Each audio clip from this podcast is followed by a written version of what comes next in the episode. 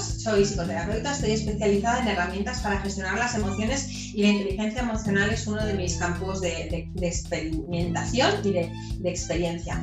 ¿Qué es la inteligencia emocional? La inteligencia emocional es una serie de, una combinación de habilidades que me permiten y me van a permitir realmente alcanzar en un 80% el éxito en la vida.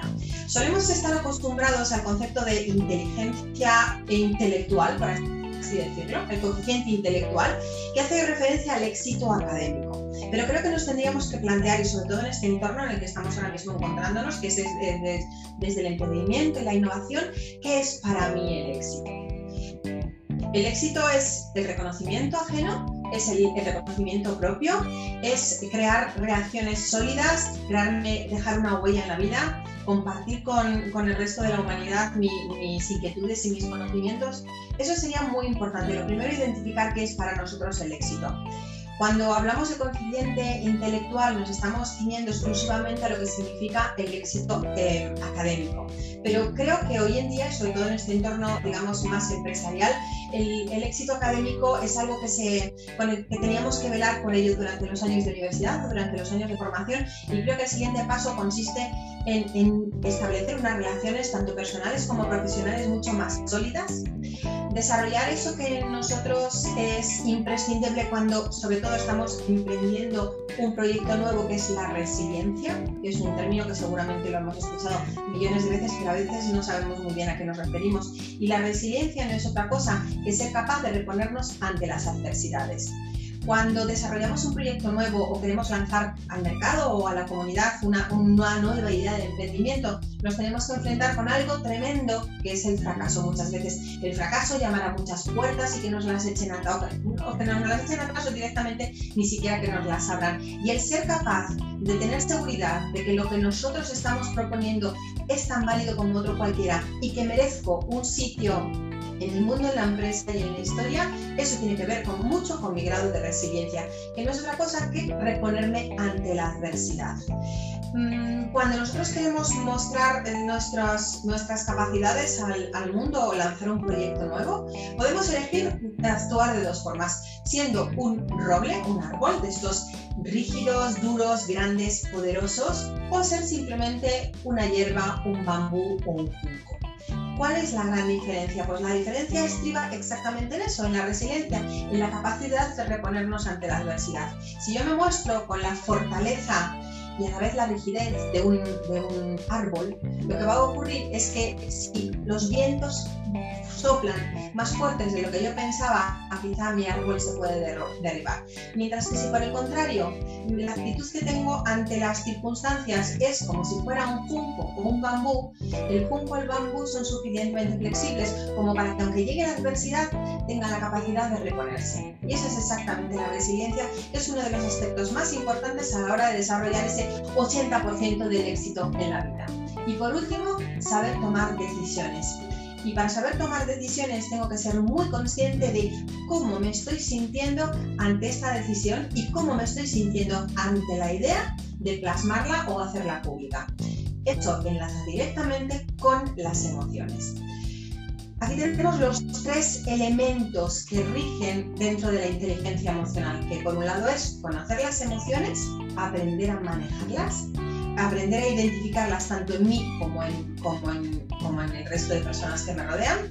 Por otro lado, es la figura de la empatía, que es ser capaz de ponerme en los zapatos del otro para identificar cómo se puede estar sintiendo y en base a eso tomar una serie de decisiones. Y por último, ser capaz de transitar por los distintos estados emocionales, lo cual supone y directamente con la gestión de las emociones no consiste solo en conocerlas, ni siquiera solo en sentirlas, sino además gestionarlas. Y vamos a ver dentro de un ratito a qué corresponde eso que quizá tantas veces hemos utilizado o hemos escuchado, ¿no? Gestionar emociones. Estamos quizá más acostumbrados a hablar de control de las emociones. Entonces aparecen conceptos que no acabamos de tener muy claros, que es el control de las emociones, la gestión de las emociones. Todo eso lo vamos a ver precisamente durante el día de hoy, buscando eso, ese éxito en la vida que va más allá de dejar una huella en el mundo, sino más bien va relacionado con la huella que yo dejo sobre mí mismo, el concepto que tengo de mí mismo, mi capacidad de expresar mis necesidades, mi asertividad, mi autoestima y eso todo conjunto buscan estas habilidades que desarrollan precisamente la inteligencia emocional. Primer elemento de la inteligencia emocional, como no, son las emociones. Y nos preguntaremos, ¿qué son las emociones? ¿Cuáles son las emociones? Sabemos más o menos lo que pueden ser porque es algo que todos sentimos, pero quizá no sabemos exactamente a qué nos referimos cuando hablamos de emociones, porque también hay conceptos que suelen mezclar que son las emociones, sentimientos. Las emociones hay infinidad de, de definiciones, a mí particularmente la que más me, me parece más acertada desde mi filosofía desde mi punto de vista correspondería a reacciones automáticas e instintivas de mi organismo que me permiten adaptarme a las circunstancias. Es más, que me, que me avisan de que yo tengo que tomar o emprender una acción. Eso en realidad son las emociones. ¿Y cuáles son? Pues las emociones, existen una serie de emociones básicas, secundarias, pero la clave de todo es que tenemos que tener fija una idea en nuestra cabeza. La emoción que es algo que yo siento, me lleva a comportarme de una forma concreta, es decir, modifica o altera o condiciona, mejor dicho, mi comportamiento y ello es nada más que es una muestra de que hay una necesidad no cumplida y además una, hay una expresión emocional que es la que me da toda la información. Entonces, la cadena sería la emoción, lo que siento, el comportamiento, que es cómo me hace sentir o cómo hace que yo me comporte, esa, esa emoción, como yo siento, me lleva a comportarme de X forma y por lo tanto eso da muestra de una necesidad que no está cumplida. Todo esto lo estamos llevando al, al yo, pero también es hacia los demás. Si yo identifico cuál es la emoción que está sintiendo mi interlocutor y además observo su comportamiento, lo que puedo intuir es qué necesidad sin hablar me está mostrando. Y si yo llego a ser, capaz de desarrollar esa habilidad, de conectar con esa necesidad, sin duda tendré, éxito a la hora de esa conexión especial que me ofrece la inteligencia emociones, como hemos dicho, reacciones automáticas e instintivas de mi organismo ante unas circunstancias que me rodean, se componen o se dividen en dos elementos. Por un lado, las emociones básicas, más que elementos en dos, en dos digamos, mmm, divisiones. En las emociones básicas y las emociones secundarias. Las emociones básicas corresponden a, unas emociones, de una forma, no es, no es exactamente, pero como nos podamos entender, corresponden a pensar que es como que viniéramos de serie con ellas. Es decir, nacemos de alguna forma con una predisposición a sentir ciertas, ciertas emociones. Y además son básicas porque independientemente del contexto cultural en el que yo me he desarrollado, tienen, corresponden al mismo concepto. Es decir, quizá la forma en la que la tristeza, eh, yo aquí en España o, aquí en España o en Japón, se muestra distinta pero un japonés, un español, un alemán o un boliviano, todos sabemos a qué nos referimos cuando hablamos de tristeza.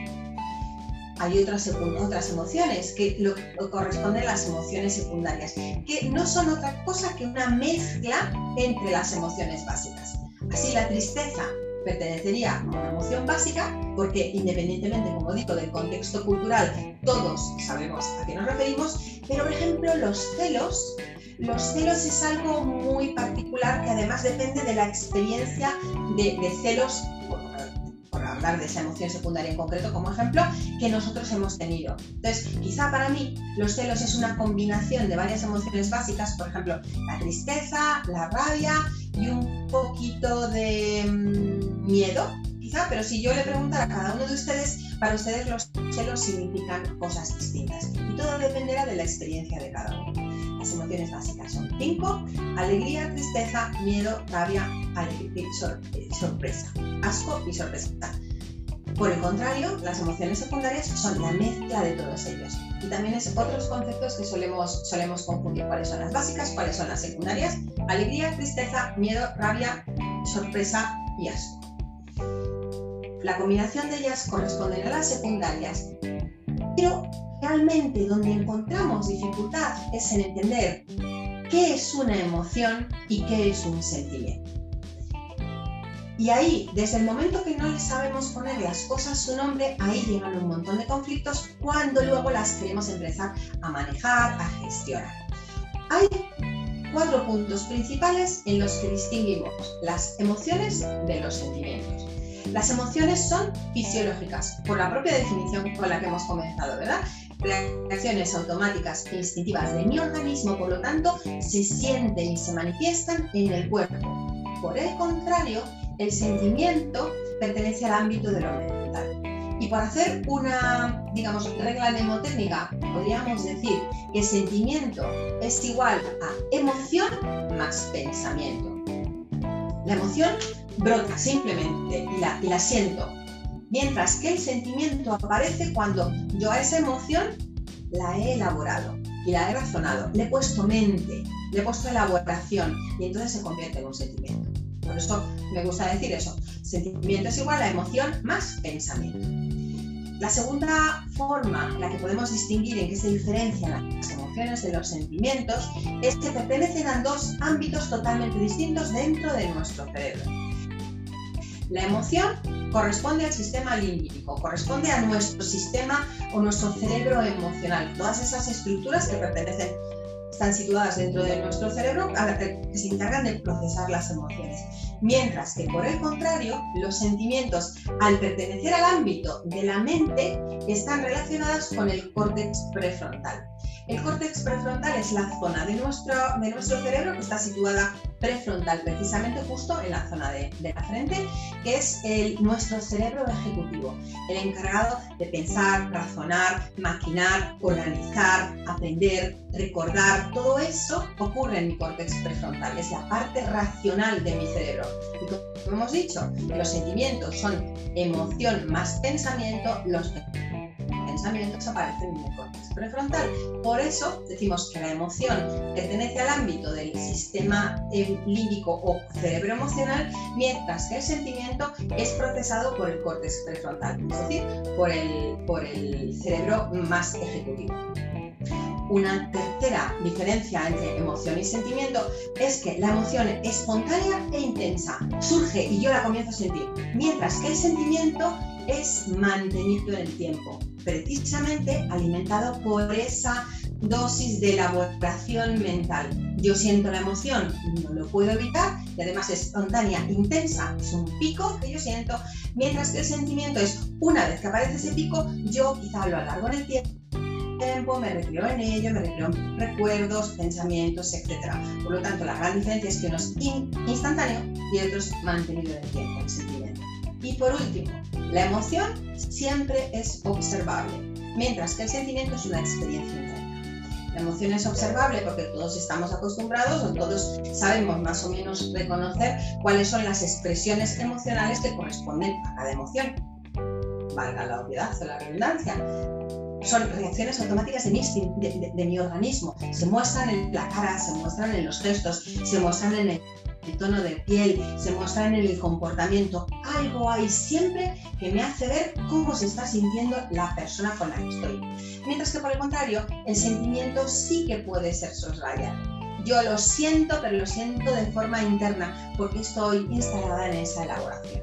Entonces, esas son las cuatro grandes formas de distinguir si lo que yo estoy sintiendo en este momento es una emoción o es un sentimiento porque dependiendo de sea una y otra, la forma en la que las manejo va a ser distinta y sobre todo el impacto que va a tener en mí es totalmente distinto.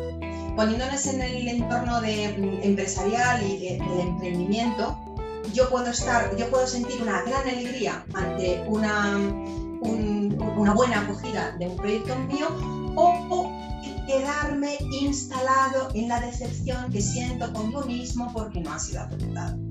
Una cosa es, y ocurre, lo transito y lo disfruto, o lo padezco, porque hablábamos de alegría, pero puede ser simplemente la tristeza de, ah, no me lo han recibido. Mientras que por el contrario, si lo convierto en sentimiento, me quedo instalado y ya conecto con es que no valgo, no merece la pena, mi proyecto no tiene validez suficiente y ahí me instalo en esa ruña y en esos pensamientos que normalmente no suelen ser muy positivos. Ya son las grandes diferencias, por lo cual es muy importante que distingamos si estoy sintiendo una emoción o estoy sintiendo un sentimiento como habíamos dicho, era muy importante darnos cuenta de qué siento, si emoción o sentimiento, porque la forma en la que las voy a manejar es distinta. Y ahí entramos a dos conceptos que ya he adelantado hace un instante que solemos confundir y no debería ser así. Y quizá a partir de hoy podamos descubrir cuál es la diferencia entre uno y otro y qué es proactivo y qué es limitante. Solemos decir que yo controlo mis emociones, es decir, yo mm, manejo muy bien mis emociones, entonces a mí me pasa cualquier cosa y es que ni pestañeo, nadie me nota. Ahí lo que estoy es controlando la emoción. Por el contrario, el concepto más adecuado sería hablar de gestión de emociones. ¿Por qué? Porque todo lo que yo controlo le estoy dando el poder de descontrolarse. Por lo tanto, es, mm, por eso en, la presentación lo que aparece es un hombre con un perro. Es una, mm, una, una, similitud que he buscado para que sea lo más gráfico posible. Es como si yo llevara a un perro de estos de, una raza potencialmente peligrosa, pues un pitbull o estos perros que son más agresivos, y evidentemente como soy consciente del riesgo que yo corro al tener ese perro, pues lo llevo con el voz al puesto, con una correa corta, bien agarradito, muy pendiente del perro lo que pasa es que ese perro, en el momento que se, a lo mejor yo me detengo a hablar con alguien y me despisto y bajo ese control y a lo mejor el perro pues puede cometer alguna fechoría, por así decirlo. ¿Por qué? Porque él es controlado. ¿Cómo podemos resolver que ese animal, ese perro, que es potencialmente peligroso, pese a que yo baje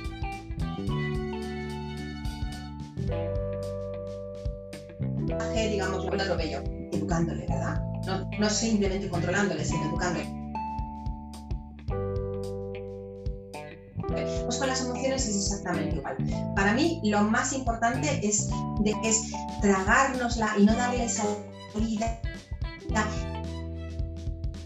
y, y quedarme y rumiarla y no es otra cosa que saberlas manejar.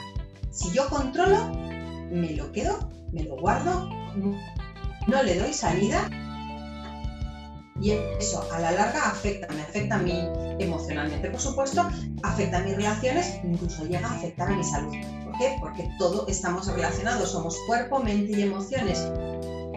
Y las que afecta a ciertos órganos de mi cuerpo. Entonces, si yo estoy instalado siempre en la rabia, pues tengo ciertas hormonas mucho cierta química de mi cerebro, de mi, de mi organismo, más elevada y a la larga puede afectarme al hígado, el miedo a la larga puede afectar a los riñones, pero no es por una cuestión filosófica o, magia, es que realmente es la fisiología.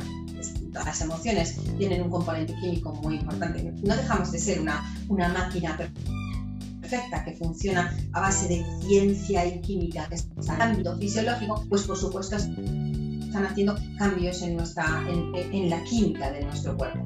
Por lo tanto, a partir de hoy yo les invito a que dejemos de controlar las emociones que no nos hacen ningún bien y comencemos a gestionarlas y no nos hace ningún bien, porque las emociones también lo que nos permiten es empatizar con el otro, mostrarle al otro cuáles son mis necesidades, mis pensamientos, mis preocupaciones. Y si yo las controlo y no las, las muestro, también al otro no le permito conectar conmigo. Desde esa empatía, que es uno de los elementos de ahora, a pensar que lo que vamos es a gestionar las emociones. Se preguntarán, ¿Qué es exactamente gestionar las emociones, controlar ya lo hemos visto.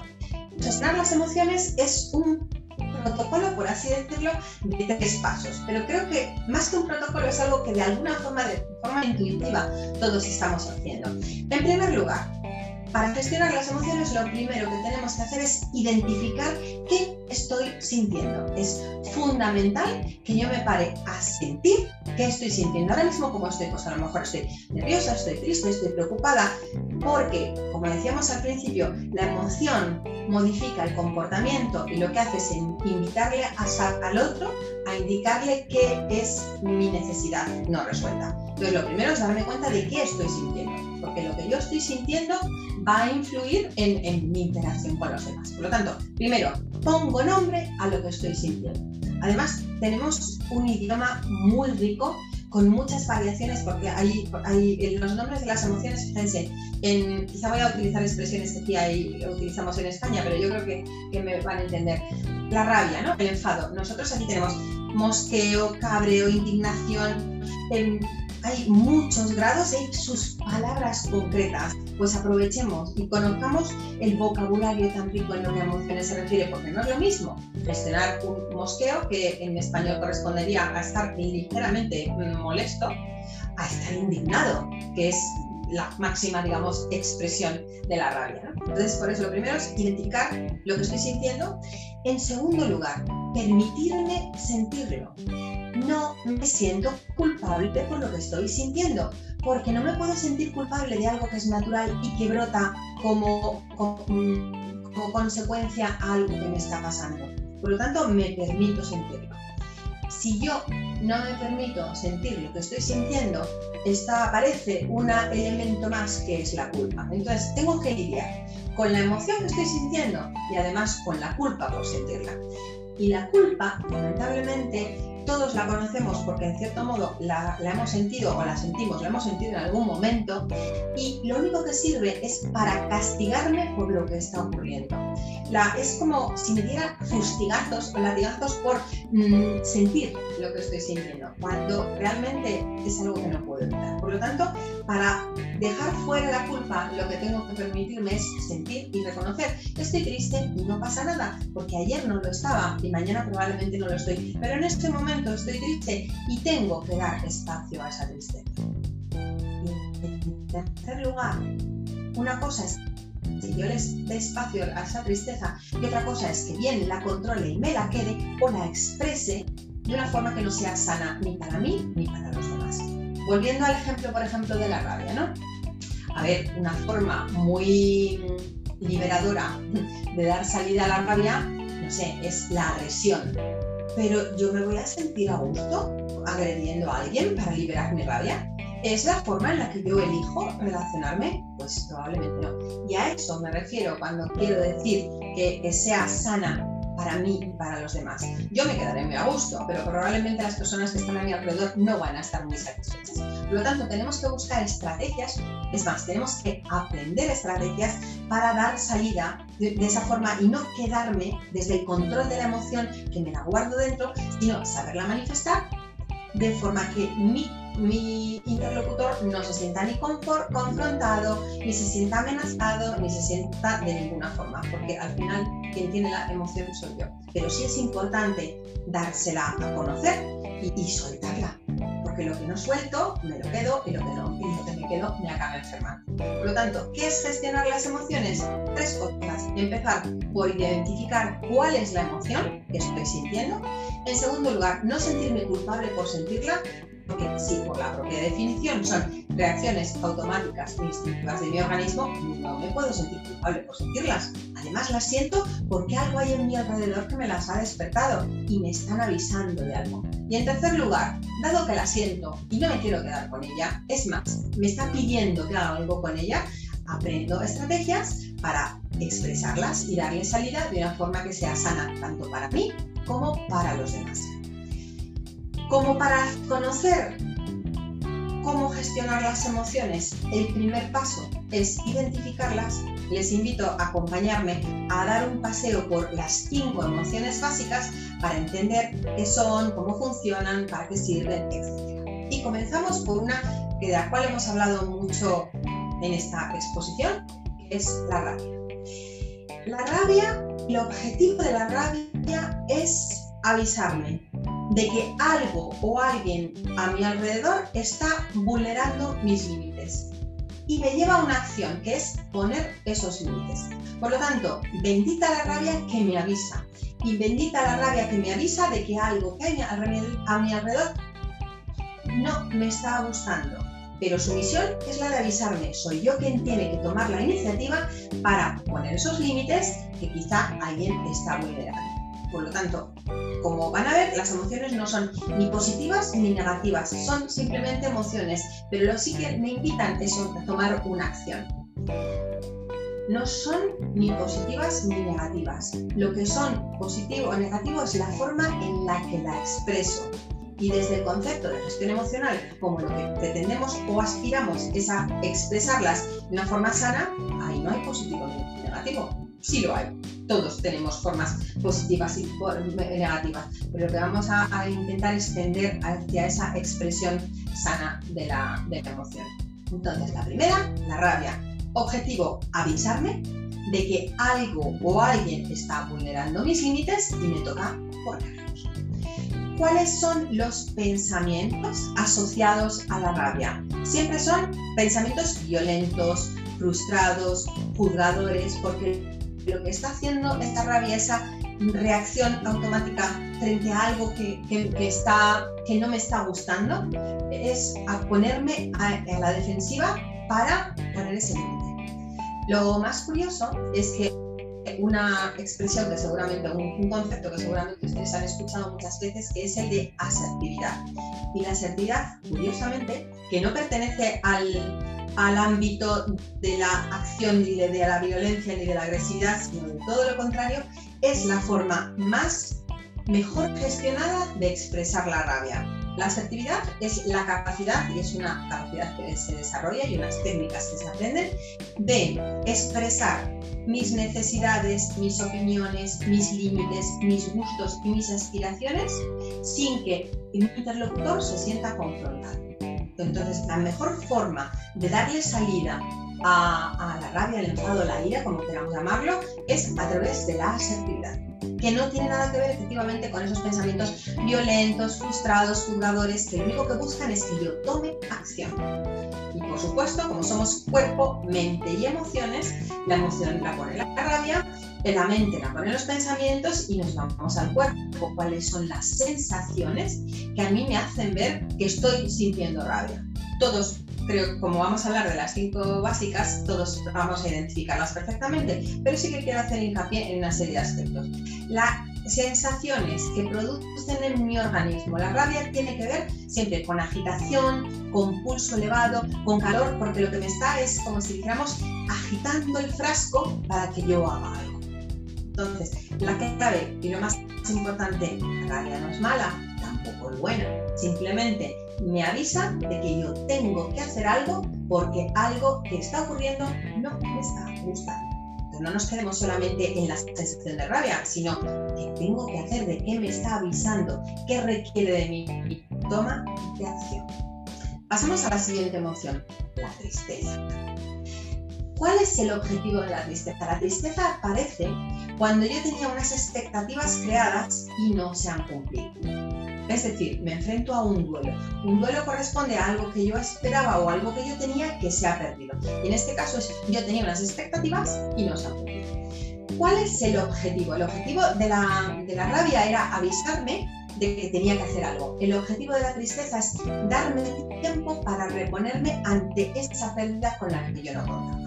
Por eso, los pensamientos asociados a la tristeza tienen que ver con desesperanza, con conformismo, con ánimos caídos, porque lo que todo esto lo que me lleva es ese momento de recogimiento que yo necesito, porque una vez que lo que yo esperaba no ha ocurrido, todo tengo que volverlo a mi escala de valores, mis prioridades, todo lo tengo que hacer ese reajuste. Y ese reajuste necesita un tiempo, y es el tiempo que la tristeza me da cuáles son las sensaciones asociadas físicamente a la tristeza. Lentitud, recogimiento, sueño, que si nos damos cuenta lo que me dan es tiempo. Pues la tristeza es un proceso muy interno que lo que me hace es que me recoja, me, me guarde y procese lo que está ocurriendo. Si se dan cuenta, las he puesto en segundo lugar después de la rabia, porque la rabia y la tristeza tienen ahí una relación muy peculiar. Suele esconderse una detrás de la otra. Y tiene que ver con que nosotros, cuando éramos pequeños todos, eh, quizá nos ocurría que, bueno, cuando éramos pequeños y ahora lo padecemos a la de mayor, nos cuesta mucho así como la rabia la entendemos y unas veces la, rabia de los demás la aplaudimos o la toleramos o quizá la, intentamos eliminar, con la tristeza tenemos una relación muy complicada. Porque ¿qué, situación es más complicada que alguien vas a un velorio y se te ponga a llorar? Por ejemplo, es como, ¿qué hago? Le abrazo, le dejo, le digo, me marcho. Es como, ah, ah, ah porque no nos han acostumbrado a enfrentarnos a la tristeza. Es algo muy complicado. Y es que desde muy pequeños hemos aprendido que quizá si yo me enfadaba, cuando era una niña yo me enfadaba, mi madre reaccionaba prestándome atención diciendo, wow, ¿qué carácter tiene esta niña? Por el contrario, si yo me ponía a llorar, me consolaba. Venga, ya, ya, paso, venga, ya, ea, ea, ea, paso. Con lo cual, ¿cuál es el mensaje con el que yo me quedo? Que mi tristeza la tengo que vivir por dentro. No la puedo manifestar, porque si la manifiesto, alguien va a venir para intentarme consolar y que no la sienta, pero a la vez la tengo que sentir. Entonces yo he aprendido que si manifiesto mi incomodidad o mi malestar o mi zozobra a través de la rabia, soy escuchado y, y, a lo mejor incluso hasta soy tenido en cuenta, mientras de la tristeza probablemente me quede solo o en el peor de los casos me vienen a consolar. Por eso muchas veces cuando no sabemos cómo nos sentimos, pero no nos sentimos bien, lo mostramos desde la rabia. Cuando simplemente a lo mejor es lo que estamos tristes. Y con esto les invito a que la próxima vez que se encuentren con alguien que muestra su rabia, su ira, su enfado y está contrariado, sepamos ver que muy probablemente esa persona lo que se siente es tan triste y tan incómoda que no le sabe dar salida desde esa tristeza y lo hace desde la rabia. Por eso la mejor forma de intentar empatizar, o mejor que empatizar es relacionarme con alguien que se siente enfadado y que me muestra su enfado, nunca es devolviendo el enfado, porque es una energía muy, muy intensa que, se suma y acabamos bueno, teniendo un conflicto, sino que al contrario, conectemos con él desde la tristeza. O sea, en vez de decir, alguien viene y me grita o se enfada conmigo, pues yo tengo la opción de coger y gritar y ser todavía más ruidosa que él, o por el contrario es, de verdad, lo siento, no pretendía en absoluto molestarte desde la tristeza. Es tan difícil que esa persona se vuelva todavía contigo, contra ti, con, con la rabia, sino que más bien le llevas a ese momento de tristeza, de incomodidad que probablemente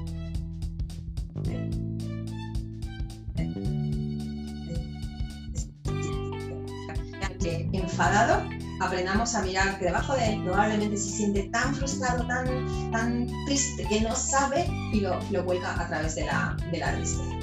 Entonces, recapitulando, la, el enfado, la rabia, la ira, como queramos llamarle, lo que me está es avisando de que algo que está ocurriendo no me está gustando y tengo que hacer algo. Por el contrario, la tristeza lo que me está diciendo es necesito tiempo para digerir esta pérdida que yo no contaba con ella, pero me la he encontrado pasamos al tremendo emoción hoy en el siglo XXI y máxime con todo lo que tenemos, las circunstancias a nivel mundial, nos estamos padeciendo, que es el miedo. El miedo es una reacción automática e instintiva de mi organismo para avisarme de un peligro. No es más.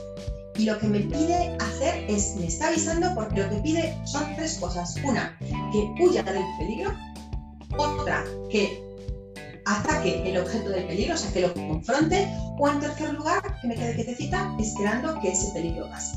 No hay más que esas tres formas de reaccionar ante el miedo. Y en cualquier caso, cualquiera de las tres es, es relacionada con ese con algo terrible que ocurre a mi alrededor que yo tengo que tomar una acción. En este caso son tres. O para pararme, quedarme congelado, o huir o atacarlo. ¿Cuál es el preferente, eso depende mucho de la personalidad de cada uno. Incluso la misma persona en distintas circunstancias va a reaccionar de una forma u otra. Todos hemos experimentado algo que te ha dado tanto miedo que te has quedado, te, quedas hasta ni siquiera con, con, aliento, ¿verdad? Pues esa es la parálisis que produce el miedo.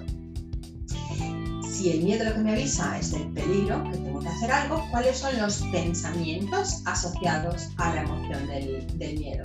Siempre son pesimistas, catastrofistas, desesperados, derrotistas, retroalimentando peligro, peligro, peligro, siempre poniéndome en lo peor, porque mi, mi inconsciente lo que quiere es que me salve y que me salve huyendo, atacando lo que corresponda, pero sal de ahí. Y ahí me gustaría romper una lanza a favor de nuestro pobre inconsciente, que solemos, a ver, el inconsciente solemos decir que nos traiciona. Por lo menos aquí en España es algo, ay, el inconsciente me ha, o el subconsciente me ha traicionado. Pues lamentablemente, o afortunadamente mejor dicho, el, inconsciente nunca me traiciona, porque es como si fuera un radar que yo llevo encima de mí, que lo que hace es monitorizar las situaciones y avisarme a través de las emociones de qué es lo que está pasando y qué es lo que tengo que hacer.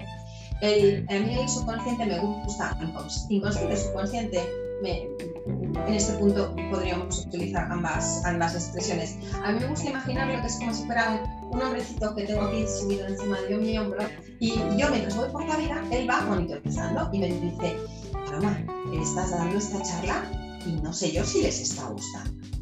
¿Por qué? Pues no sé, pues porque por alguna razón algo en mi mente ha quedado por decir, mmm, quizá no les está gustando. Entonces yo me instalo en, qué miedo, qué miedo. Entonces empiezo a sentirme incómoda, empiezo a hablar más deprisa, gesticulo demasiado grande, eh, me atropello. ¿Por qué? Porque estoy, no estoy escuchando a mi inconsciente que me está diciendo que, que no les está gustando.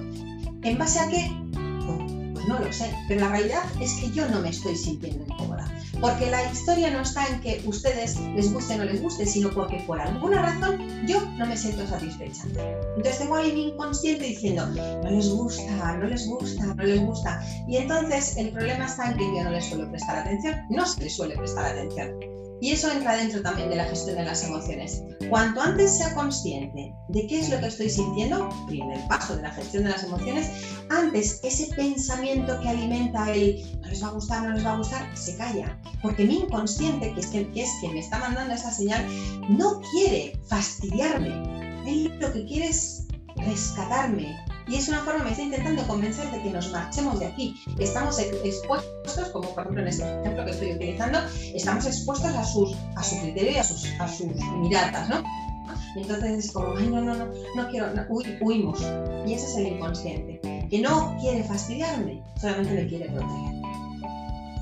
Por eso, los pensamientos asociados al miedo siempre son pesimistas, catastrofistas, desesperados, derrotistas, algo terrible va a ocurrir sácame de aquí. ¿Y cuáles son las sensaciones asociadas a, la emoción del miedo?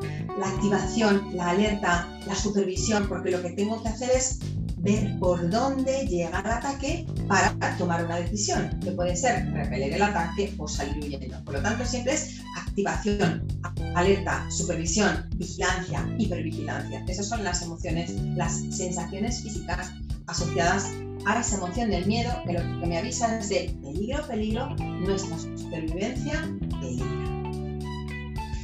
El asco. El asco es una emoción con la que nos sabemos encontrar y yo en consulta me, encuentro bastante con ella, que tenemos una extraña relación. No, no somos, somos conscientes de la tristeza, somos conscientes de la, de la rabia, del miedo, pero el asco nos cuesta conectar con ello. ¿Y cuál es el objetivo del asco? Alejarme.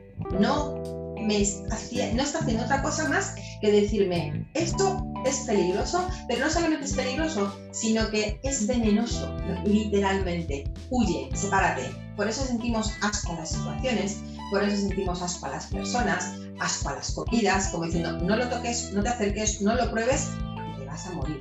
No es tanto como el peligro del miedo, sino es real supervivencia. Eso no es, eso es venenoso para ti. ¿Cuáles son los pensamientos que van asociados a la emoción del asco? Siempre son de repulsa, de rechazo, porque el objetivo es que el asco me avisa de que me tengo que apartar. Y las sensaciones, por supuesto, ¿cuál puede ser sino la sensación de náusea? El, el asco mm, tenemos que mm, darle lugar en nuestra vida porque no, está lleno de información. ¿Cuántas veces nos repele una persona ¿por qué? Pues no lo sé, quizá no es cosa de esa persona, sino que esa persona me recuerda a alguien con quien algo ha ocurrido, nos repugna una situación, pues perfecto, porque eso también nos está avisando de cuáles son nuestros valores y nuestros límites, o nos repele un sitio, escuchémoslo. Es, además es muy, muy fisiológico y está cargado de información. Yo creo que nos haríamos un gran favor si exploráramos más la, la emoción del asco, la tenemos ahí un, poquito olvidada. Nos encontramos con la sorpresa. La sorpresa está muy relacionada con, con, el asco. De hecho, hay autores que las unen. Por eso hablábamos de cinco emociones básicas, porque en muchas ocasiones el asco y la sorpresa vienen enlazadas. Y vienen enlazadas porque una de los elementos que diferencia las emociones básicas son las microexpresiones faciales con las que cada una se inicia. Cada una de las cinco emociones básicas se inicia con unas microexpresiones faciales distintas, salvo el asco y la sorpresa, que se inician con la misma, que es abro los ojos, abro las aletas de la nariz y desde ahí es como... Ah, ah. Entonces esa transición partiendo de la misma en, microexpresión facial es por la que muchos autores las, las dentro de la misma emoción básica, pero no tienen nada que ver. La sorpresa lo que me da es un tiempo para el análisis. Me avisa de que algo que yo no esperaba ha ocurrido y necesito unos instantes para reprocesar y captar toda la información que, pertenece a esa situación. Por lo tanto, la sorpresa lo que me da es parón, análisis. La, la, parálisis del análisis que dicen, ¿no? Pues eso me lo permite la sorpresa, darme ese instante en el cual mi mente vuela para darme cuenta y desde ahí es, podríamos decir, una emoción, digamos, puente, porque desde la sorpresa que me para para observar, puedo ir al miedo, puedo ir a la rabia, puedo ir al asco, puedo ir a la tristeza, puedo ir a donde quiera, pero el primer momento es emoción puente. Me paro, analizo y a partir de ahí transito. ¿Cuáles son los pensamientos asociados a la sorpresa? La duda, el análisis, la expectación, todo lo que, lo que tenga que ver con el análisis de datos y las valoraciones. ¿Y cuáles son las sensaciones? Evidentemente, si la sorpresa lo que me da es detenimiento para analizar, ¿cuál es la sensación de inmovilidad? Es como decía hace un instante la parálisis del análisis que la conseguimos a través de esa sorpresa que es la emoción puente que me puede llevar a las emociones básicas o a las emociones secundarias cuando varias de estas básicas se combinan en sí. Por último, nos encontramos con esta emoción que a todos nos encanta mm, sentir, que es la alegría. ¿Cuál es el objetivo en nuestra vida de la alegría? Toma de acción además de una acción que me satisface, que alimenta mi alma y mi corazón y me hace sentir bien. ¿Cuáles son los pensamientos asociados a la emoción de la alegría? Confiados, constructivos, optimistas, la llave de la empatía. Podemos empatizar con esas otras emociones, pero que mejor empatizar con la alegría. Además es muy contagiosa la alegría y las sensaciones físicas asociadas a la alegría siempre son de expansión, de plenitud, por lo que lo, que lo que me invita a hacer es esto lo vivo y lo intento magnificar porque esto me encanta, esto me llena, esto me satisface. Ese es el impulso, el objetivo que tiene la alegría en nuestra vida. Por eso las sensaciones siempre son de, expansión. Es más, la alegría es una emoción muy, muy caliente, si me permiten utilizar ese símil, muy caliente y muy expansiva, que lo que hace es me hace crecerme. Gracias a la alegría. Ese es el objetivo, toma de acción. ¿Cuál es, como hemos dicho, para ir terminando, cuál es la clave de la inteligencia emocional? Pues aceptar mis emociones y, e identificar los de los demás. Desde la premisa de que la emoción lleva a un comportamiento y ese comportamiento lo que hace es que me está mostrando una necesidad no resuelta. Si yo soy capaz de identificar la emoción de mi interlocutor, observar el comportamiento que refuerza la información de la emoción que yo estoy leyendo, quizás sus expresiones faciales o corporales o los gestos, puedo identificar qué necesita esa persona y desde ahí sí que le puedo ayudar o no. Ahí está mi libertad de elección. Pero desde luego esta emoción está cargada de información. Y si yo busco que los demás también conecten conmigo, lo suyo es ser suficientemente franco con cómo me estoy sintiendo. Quizá no voy a ser tan, digamos, suicida de decirles por qué me estoy sintiendo como me estoy sintiendo, quizá no venga el caso, pero sí que es importante ser suficientemente transparente y no hacer eso que todos hacemos de vez en cuando, que es, hola, ¿cómo estás? Bien. Bien. bien no tiene información. Bien, sí que es cierto que ese hola, ¿cómo estás? es una pregunta políticamente correcta o socialmente correcta, aceptada, y esa respuesta es también política. cierto que no a todo el mundo que me pregunta cómo estás, le voy a decir, pues, ¿cómo estoy? Espera que te cuento. No, porque me lo han preguntado como un puro formulismo, ¿no? Pero que nos sirva cada vez que de hoy en adelante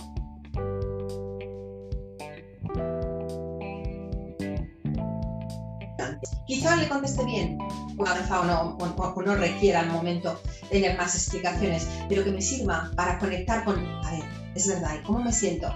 Ay, pues me siento decepcionada. No se lo voy a contar a esta persona porque no le importan otras cosas, pero yo ya me hago consciente de cómo me estoy sintiendo, porque cómo yo me esté sintiendo va a definir cómo me comporte y cómo interaccione con los demás. Por lo tanto, para terminar, la clave de la inteligencia emocional es aceptar mis emociones, reconocerlas, vivirlas sin sentirme culpable, identificar la de los demás, porque todas ellas, mías y ajenas, están llenas de información.